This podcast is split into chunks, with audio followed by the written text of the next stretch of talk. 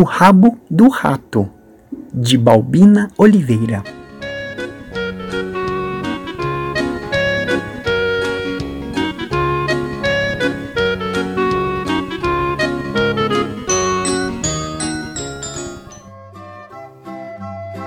Era uma vez um rato muito sabido e inteligente que morava em uma fazenda.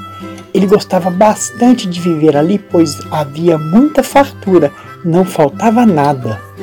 Um belo dia, a patroa, que morava na cidade e só de vez em quando ia à fazenda, chegou trazendo um gato. O rato quase morreu de susto, agora ele tinha um inimigo, e certa vez o rato estava na dispensa, bem tranquilo, roendo um queijo. O gato veio por trás e zás! Quase o agarrou inteiro, mas conseguiu pegar apenas o seu rabinho. O rato pediu com toda a humildade: Por favor, devolve o meu rabinho. Não, nem pensar, respondeu o gato. Mas o rabinho não vai te satisfazer e vai me fazer muita falta. Devolve o meu rabinho, por favor. Não, já que você insiste tanto, posso até devolver o seu rabo, mas em troca quero uma tigela de leite. Hum. O rato saiu correndo e foi conversar com a vaca. Hum, dona vaca, por favor, por favor, me dá uma tigela de leite para eu levar pro gato, para ele devolver o meu rabinho. Hum, nada disso, disse a vaca. O meu leite é só do meu bezerrinho, mas como estou com fome, hum, se você me trouxer uma espiga de milho, eu troco por um pouco de leite. Hum. O rato correu novamente e foi até o milharal para falar com o pé de milho.